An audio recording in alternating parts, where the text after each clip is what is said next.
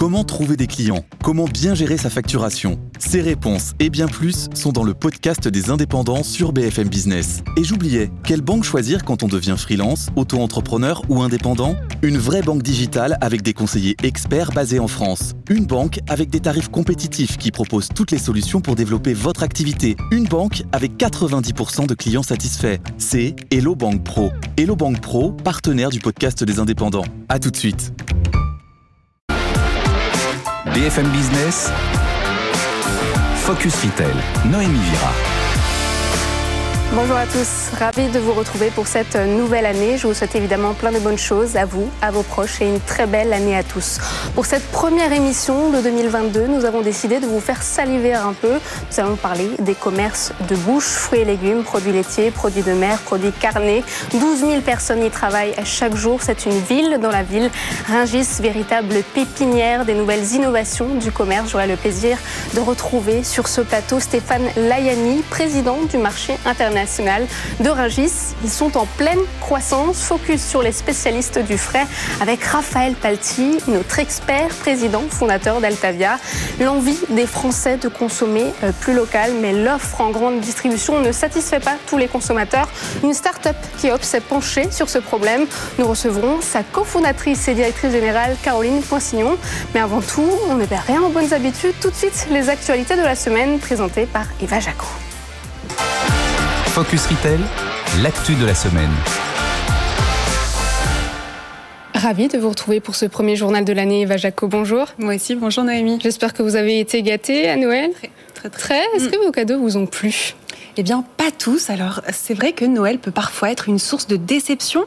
Et c'est le cas pour près de 10% des Français qui vont revendre leurs cadeaux de Noël ou qui, les ont déjà revendus selon les estimations d'eBay. Alors, ce sont près de 381 millions d'euros de dépenses inutiles pour des cadeaux qui finalement n'ont pas plu. 40% des Français se disent prêts euh, à les revendre ou bien euh, à les échanger sur Internet et même à en faire don à des associations caritatives. Et ce sont les jeunes qui sont euh, les plus enclins finalement à revendre leurs cadeaux. 70% des 25-34 ans ont déjà revendu un cadeau.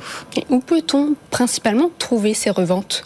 Alors, par exemple, le 25, le 25 décembre, le site Rakuten comptabilisait déjà 600 000 euh, annonces de revente de cadeaux. Alors, entre autres, euh, des livres, des jeux, euh, des jeux vidéo, des consoles de jeux. Enfin, il y en a pour tous les goûts. Et le site eBay aurait reçu, lui, plus de 3 millions d'annonces entre le 25 décembre et le 3 janvier. Les produits locaux, nous allons en parler plus longuement dans l'émission. Et pour valoriser ces produits, le groupe Monoprix et Île-de-France, Terre de Saveur, signent un partenariat. Oui, avec cet accord, Monoprix s'engage d'ici 2030 à accroître son référencement de produits franciliens. Il faut dire que la demande est en augmentation constante. 86% des Français privilégient euh, des marques régionales. Alors ce partenariat veut aussi encourager euh, la création de filières agroalimentaires dans la région. Il faut savoir que 49% du territoire de l'île de France est agricole. Alors les produits concernés porteront bien sûr le logo euh, produit en île de France et Monoprix organisera aussi avec Île-de-France Terre de Saveur euh, des opérations événementielles pour valoriser toutes ces nouvelles gammes. Donc Monoprix ajoute une nouvelle corde à son arc. Et quelle plus-value pour les producteurs? Alors cet accord euh, va aussi aider euh, les producteurs à développer leur visibilité et à augmenter leur production afin de, de répondre du mieux possible aux attentes des franciliens. Acheter des produits frais 24 heures sur 24 sans avoir besoin de prendre sa voiture. Les distributeurs automatiques se multiplient en France, dans les villages, notamment là où le quick commerce ne s'est pas encore développé. Oui, et fournir du pain frais 24 heures sur 24 et 7 jours sur 7, c'est le nouveau business, en effet, lancé par les fabricants de machines automatiques de pain. Aujourd'hui en France, c'est plus de 320 baguettes qui sont vendues chaque seconde dans les boulangeries, selon l'Observatoire du pain, ce qui est énorme. Alors des distributeurs automatiques de pain, de viennoiserie fleurissent un petit peu partout euh, en France, dans les villes, dans les villages. Il y a au total plus de 12 000 machines en France et cinq nouvelles implantations chaque jour. Dominique Maton a créé, lui, le Distrib. Il vend ses machines dans le nord de la France euh, et en 2021, il en a vendu 850. Euh, Une machine coûte 20 000 euros, ce qui est énorme. Alors, la concurrence est rude. Euh, dans les autres régions, de nombreux fabricants commercialisent aussi des machines qui sont toutes plus modernes les unes que les autres. Certaines cuisent même le pain sur place. Ah oui. Existe-t-il des distributeurs qui proposent d'autres produits frais? Alors oui, euh, ces distributeurs s'adaptent, fruits, lait, œufs, poulets, enfin rôtisserie. enfin, c'est idéal pour les exploitants, pour les producteurs et même pour les restaurateurs. Noémie, ça va vous plaire. J'ai découvert un distributeur automatique de pâtes fraîches. Ça se trouve en Lorraine à Forbach. Forbach, vous avez touché un point sensible. Merci beaucoup Eva Jaco. On vous retrouve la semaine prochaine. Et tout de suite, l'œil de l'expert. Focus Retail, l'œil de l'expert. On retrouve notre expert euh, Raphaël Pelti, président fondateur d'Altavia. Bonjour. Bonjour Noémie. J'espère que vous avez passé de bonnes fêtes de fin d'année. Très bonnes, tranquilles. confiné. Confiné, confiné. Ben écoutez, on va commencer par parler de Monoprix et notamment son souhait de valoriser les produits locaux. Oui, alors c'est une énorme tendance aujourd'hui. On appelle même ce mouvement euh, le mouvement des locavores. Euh, et aujourd'hui, ce qu'il faut savoir, euh, tout à l'heure, Eva l'a dit, c'est près de 87% des Français qui souhaitent consommer plus local. Et dans le cas de Monoprix et notamment de Paris, c'est presque 95% des citadins et des gens de Paris qui souhaitent consommer plus local. Alors, ça s'inscrit dans ce mouvement euh, de consommation plus raisonnée, plus raisonnable. Euh, et puis concernant euh, la région parisienne plus particulièrement, dont on sait qu'elle est presque à moitié un territoire agricole, eh bien c'est l'énorme projet que de rendre un peu plus autonome la région parisienne qu'il n'est pas encore aujourd'hui de façon alimentaire. Je crois qu'il y a une initiative gouvernementale lancée, euh, dont Stéphane sans doute nous parlera tout à l'heure, euh, et qui s'appelle Agora Lim, et qui précisément vise à cet objectif. Il y a aussi le pain. Hein. Les Français sont de gros consommateurs de la baguette. Oui, et là, ça s'inscrit aussi dans une autre tendance, la tendance des vending machines. On les connaissait bien sur les distributeurs de bonbons, sur les distributeurs de boissons, et aujourd'hui, euh, les vending machines s'attaquent, mais de façon très massive, à l'alimentaire de proximité. Et effectivement, concernant le pain, ben, le gros atout, c'est euh, pour un boulanger de pouvoir euh, augmenter euh, ses heures au-delà des heures de fermeture. C'est le moyen d'aller en zone un peu plus rurale. C'est le moyen de multiplier ses points de contact. C'est le moyen aussi de ne pas jeter ses pains au moment de la fermeture, mais de les, de les laisser disponibles dans les vending machines. Merci beaucoup Raphaël. Restez avec nous. Nous recevrons le président du marché international de Rungis dans quelques instants. Focus Retail, l'interview. Il est déjà en pleine ébullition le matin lorsque vous dormez encore à point fermé. Le marché de les vendeurs, distributeurs ou restaurateurs s'y approvisionnent au petit matin pour alimenter les franciliens en produits frais. Il se levait tôt ce matin pour être avec nous. Stéphane Laigny, bonjour. Vous êtes président euh, du marché international de Régis. Peut-on commencer par faire un bilan de ces fêtes de fin d'année? Ah, Écoutez, on va terminer l'année et on la commence très bien, puisqu'on a eu une fréquentation exceptionnelle les dernières semaines de décembre. On est à plus 20% par rapport à l'année précédente. J'avais plus de 15% de fréquentation globale par rapport à 2020. Exactement, absolument. Et donc c'est énorme. Les volumes sont à l'étiage, puisqu'on a des volumes en hausse de 20%, euh, par exemple dans les produits de la marée, euh, de 5% dans la viande, de 3% euh, dans les fruits et légumes. Et donc tout va bien. Donc on a fait de très belles fêtes. Ça a été un peu tendu. Comme d'habitude, les gens s'y prennent de plus en plus au dernier moment. Ça n'est pas bien. Mais au total, on va faire une année euh, exceptionnelle. Vous n'avez pas été impacté par les dernières annonces de Jean Castex?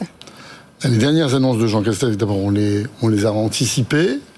On va appliquer sérieusement les demandes du gouvernement de façon à avoir une totale résilience sur la chaîne alimentaire si jamais malheureusement, Omicron invalide trop de salariés, et ça, ça nous importe à l'amont, avec les transporteurs, avec les agriculteurs, mais aussi sur le marché. Donc on s'est préparé à pouvoir répondre à cette situation. Et puis maintenant, avec le train, le train des primeurs, on pourra éventuellement euh, régler beaucoup de problèmes. Ce bien-aller exceptionnel, euh, c'est un effet du Covid? Je je, pense que les franciliens, les Français euh, ont changé leur euh, mode de consommation et que le Covid n'a fait que traduire et accélérer ces modes de consommation. Vous le disiez, Raphaël, très justement, il y a un besoin de local. Ben, qui fait l'essentiel du local en Ile-de-France Je connais bien Gérard Hébert, Terre de Saveur, et on a un accord avec Monoprix euh, qui nous permet de licencier nos produits locaux, c'est Ringis. Ringis fait l'essentiel des produits locaux d'Île-de-France, entre 40 et 60% chaque année. Et donc c'est vraiment pour nous un avantage.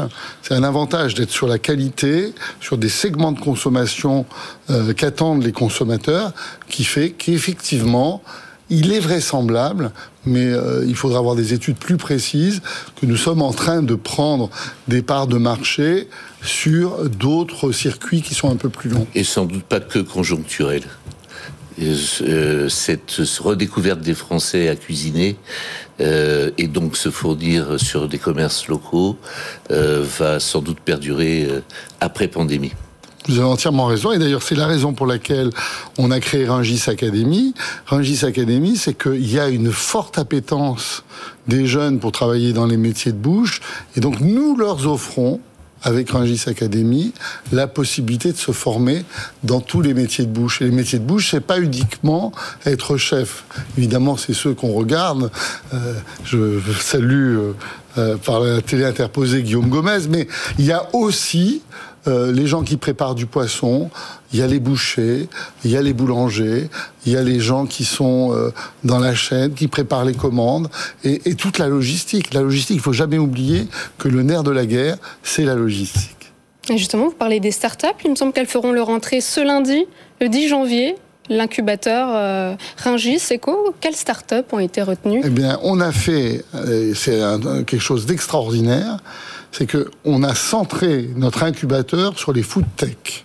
Les food tech, c'est les petites entreprises, les start-up qui sont spécialisées dans l'alimentaire, et on va ouvrir 800 mètres carrés, non pas dans des bureaux, mais au cœur du marché, au-dessus des entrepôts, pour pouvoir travailler les produits. Et qui est-ce qui a été choisi? Il y a essentiellement euh, des entreprises qui travaillent dans le digital, qui travaillent dans les services, qui travaillent dans l'alimentaire, dans la recherche de produits nouveaux. Et après un appel d'offres, on a choisi un certain nombre d'entreprises. On travaille avec une euh, des spécialistes du sujet qui s'appelle School Lab. Et euh, je trouve que c'est une expérience fantastique parce que jusqu'à présent, toutes les startups que nous avons incubées à Rungis ont grossi et se sont développées pour devenir des entreprises normales. C'est ça qui compte. C'est pas d'avoir un incubateur. Ce qui compte, c'est de trouver des entreprises où il y a des fonds qui veulent investir dedans. Et parmi celles-ci, il y a notamment Pandobac qui s'inscrit dans votre logique RSE. Un Pandobac, mais vous connaissez tout. euh, Pandobac, c'est une start-up que nous avons incubée. Mhm. Et le principe, c'est qu'au lieu de mettre dans la nature des tonnes et des tonnes de polystyrène qui polluent beaucoup, qu'on ne peut pas recycler, eh on crée sous la marée une usine de lavage de, caisses qui vont chez le poissonnier, qui sont consignés, qui reviennent et qui sont utilisés. Et donc, en, en écosystème, on retrouve euh, euh nos paniers et Pandobac est en train de se développer, va se développer sur d'autres secteurs que la marée. donc ça, je trouve que c'est voilà une expérience qui est utile. Euh, les jeunes ont raison, et je pense que le développement, le développement de l'emploi et de la croissance passe toujours par les entreprises. C'est pour ça que je suis content d'avoir de nouvelles entreprises. Euh, à Rungis Co. Une question un peu plus personnelle, Stéphane, euh, qui, est, qui pour moi est une énigme une petite énigme. Euh, vous avez un parcours de haut fonctionnaire, énarque, etc. Et on dit de vous, ce qu'on dit de vous, c'est que vous êtes un grand commerçant. D'où vous vient euh, cette fibre commerce? Bah, je, pas, je n'en sais rien, ah. mais je dois dire que, en tout cas, euh, d'abord, c'est pas ma première entreprise puisque euh, j'ai géré euh, les suites de charbonnage de France euh, précédemment, mais surtout, je pense que l'aspect commercial dans une entreprise, c'est très important. C'est très important. Si vous ratez l'aspect commercial, vous ratez l'essentiel. C'est votre chiffre d'affaires. Et donc, quand vous êtes patron, chef d'entreprise, vous, vous devez cocher plusieurs classes. Il y a la case de votre gouvernance, très important. Il y a la case de la communication, je suis ici. Et il y, a la, case du marketing, de réfléchir aux produits que vous vendez. Et enfin, il y a la case du commercial. Parce que c'est là, c'est avec la signature du contrat, quand vous terminez la signature du contrat, que vous avez réussi. Avant, c'est du travail. Alors justement, par rapport à Ringis, euh, c'est un vrai commerce vivant. Euh, Aujourd'hui, on sait que le commerce préféré des Français, c'est le marché municipal, mais ça, c'est pour le grand public. Et on retrouve beaucoup d'agrégats du marché municipal à l'intérieur de Ringis, euh, à tel point que c'est très traditionnel. Alors, je sais que vous avez monté une plateforme e-commerce avec l'avènement du Covid là mmh. et de la pandémie, que cette plateforme du e-commerce euh, persiste, mais qu'en même temps, lorsque moi je visite la nuit euh, Ringis, et que j'adore d'ailleurs, c'est extraordinairement euh, traditionnel. Il n'y a pas de digital. Il y a un garçon en vélo qui se balade pour communiquer le prix à tout le monde du prix de la sole du matin, etc. les gens se tapent dans la main, etc. On écrit encore au crayon de bois et sur le petit calepin. Raphaël. Oui. Vous avez raison et tort à la fois. Vous avez raison parce que les gens aiment la tradition. Ils aiment ce contact humain, ce contact physique, ce calepin, ce crayon. Mais justement, les grossistes ne veulent pas être contournés. C'est peut-être ça aussi le problème. Est-ce que le e-commerce c'est un choc culturel je, pense pas. Je pense que quand vous vendez des produits frais, euh, D'abord, le e-commerce, euh, on peut en parler, on va le développer, mais quand vous vendez des produits frais, il y a quand même un intérêt fondamental pour nos clients, c'est-à-dire les marchés de plein vent, les restaurateurs, les détaillants, de voir les produits. Vous ne pouvez acheter une fraise par Internet, elle sera toujours jolie sur la photo, mais est-ce qu'elle sera bonne à manger?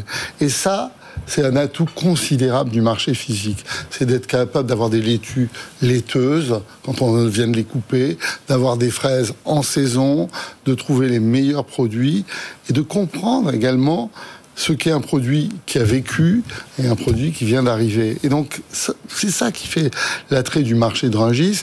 Et donc, je dirais que c'est une solution ancienne, mais au service d'aspirations nouvelles. La nouvelle, c'est la naturalité, la, la clarté, la transparence, le, la, beauté, la fraîcheur. Et donc, alors dire qu'on, c'est pas si vrai. D'abord, depuis que je suis arrivé, j'ai sorti plus de 150 innovations sur le marché de Rangis. Évidemment, ces innovations, elles sont parfois invisibles, mais elles sont utiles. Et ensuite, savez-vous combien d'entreprises de Rangis font par eux-mêmes, en dehors de l'autorité gestionnaire du marché, du commerce électronique, il y en a plus de 150.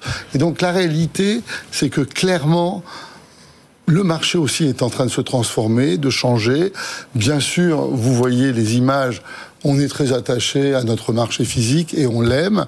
Le marché logistique, les entrepôts se développent, les deux en parallèle s'entretiennent mutuellement. Et ce qui est intéressant à Rungis, Raphaël, vous qui venez souvent, c'est l'écosystème. C'est que tous ces gens-là vivent ensemble harmonieusement et se coordonnent pour offrir aux Français euh, le bonheur dans les assiettes. Vous êtes, je crois, le lieu le plus visité de France la nuit 6 millions, c'est ça? On est aussi visité que la Tour Eiffel. Oui, mais la nuit. Et, la nuit. Et la nuit. Et la nuit. Et la nuit. Et il y, a, y, a, 6 millions de visiteurs. Et si vous êtes venus, euh, euh, comme vous deux, à Noël, euh, vous avez vu qu'il y a énormément de monde sur le marché. Hein. J'ai reçu jusqu'à 35 000 visiteurs cet hiver en une nuit. Vous restez le plus grand marché du monde alimentaire ou pas? Alors, je, je suis le plus. On est le plus grand marché du monde alimentaire. On l'est par la taille, on est plus grand que Monaco, on l'est par le chiffre d'affaires, 10 milliards d'euros de chiffre d'affaires, on l'est par la diversité des produits, on a plus d'un million de références. Et donc, évidemment, quand vous cherchez quelque chose, eh bien, vous êtes sûr de le trouver à Rungis. Et ça, c'est un avantage que, que, les restaurateurs adorent, c'est qu'ils ont toujours des, des, des foucades, des petites marottes, ils arrivent à les trouver à Rungis. Merci beaucoup Stéphane Laigny, on pourrait en parler des heures. Et d'ailleurs, on attend toujours votre café gourmand, euh, livraison par drone. Ah ben, vous nous l'apporterez la prochaine fois. Je vais vous l'apporter personnellement. Ah ben, écoutez, avec grand plaisir. Merci beaucoup. Merci à vous. Le chiffre de la semaine. Focus Retail, le chiffre de la semaine. Les spécialistes du frais bénéficient de fortes progressions depuis deux ans. C'est ce que nous indique un baromètre de l'IRI pour LSA que vous avez étudié pour nous, Raphaël. Absolument. Et le chiffre de la semaine, c'est 23%. C'est près de 23% de progression du chiffre d'affaires pour tous les métiers de bouche.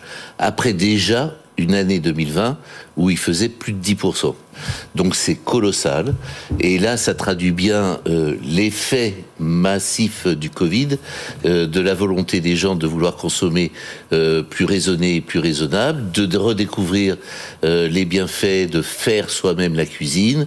Et donc, du coup, ça participe de l'engouement massif du retour de ces locavores, comme on les appelle aujourd'hui, qui veulent faire eux-mêmes la cuisine chez eux. Et parmi les produits frais, il y a notamment le poisson trouvé. Un bon poissonnier n'est pas une mince affaire, mais vous avez décoté une adresse pour nous. Absolument. Alors là, c'est une initiative que je trouve remarquable.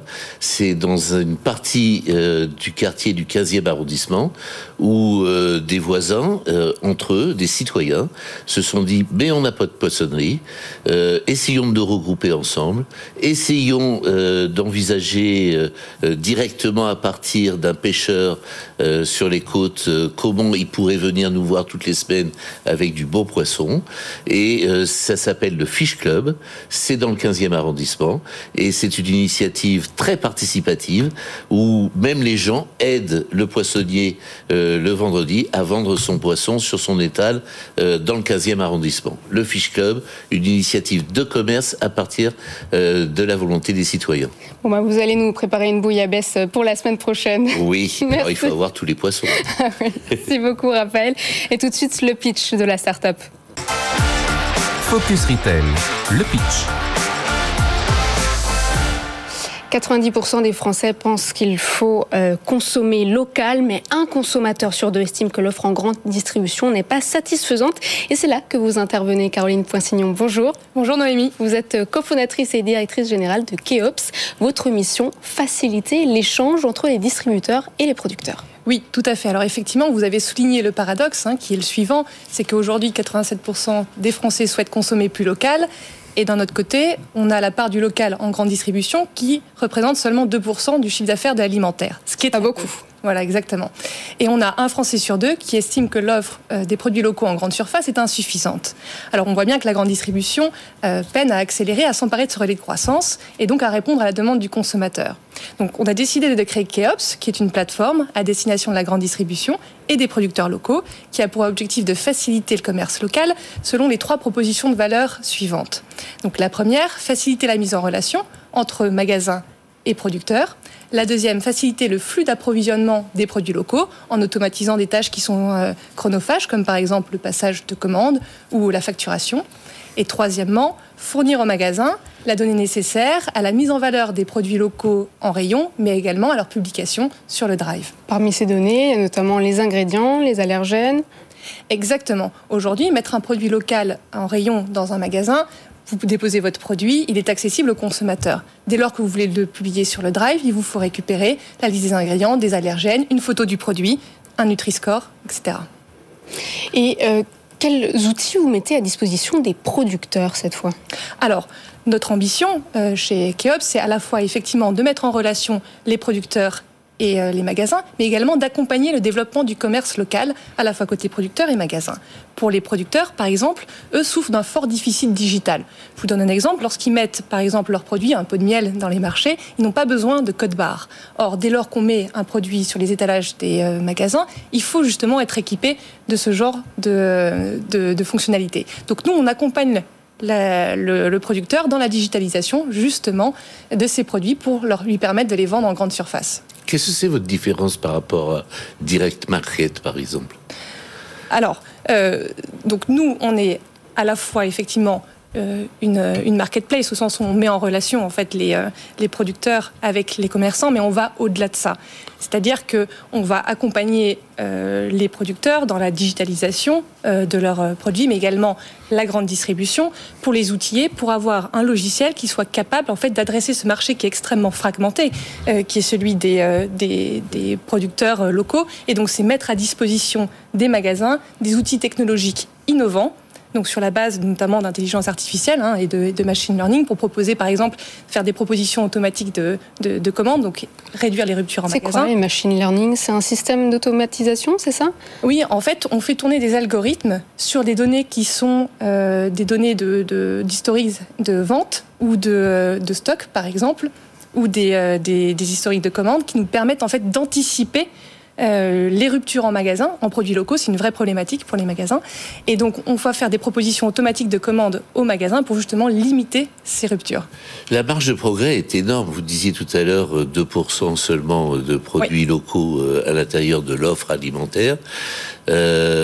pourquoi que maintenant? C'est-à-dire qu'on a l'impression que la France entière se découvre les produits locaux. Et pourquoi que maintenant? Alors, vous avez raison, en fait, on est face à un changement de paradigme. C'est vrai que depuis une quarantaine d'années, on était dans un système de consommation qui était euh, dans une logique de globalisation, de massification, de standardisation.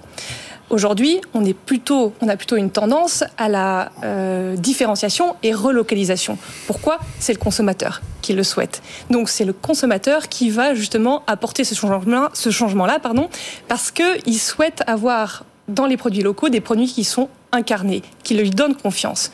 Maintenant, c'est tout le tissu économique qui doit changer qui doit s'adapter. Et donc l'ambition de Keops est bien d'accompagner justement ces acteurs-là, donc la grande distribution et les producteurs, dans ce changement-là. Et donc ça passera très certainement par la désintermédiation, de l'ubérisation, évidemment. Et euh, donc ce qui, qui a, voilà, on a beaucoup d'ambition en tout cas sur, euh, sur, euh, sur ce sujet-là. Il y a beaucoup à faire. Merci Caroline Poinsignon, le message est passé. Je rappelle que vous êtes cofondatrice et directrice générale de Keops. Merci Raphaël Paltier d'avoir été avec nous pour cette première émission de l'année. Je ne sais pas vous, mais tout cela m'a l'eau à la bouche. On se retrouve la semaine prochaine. À très vite. Focus Retail, la distribution de demain s'invente aujourd'hui.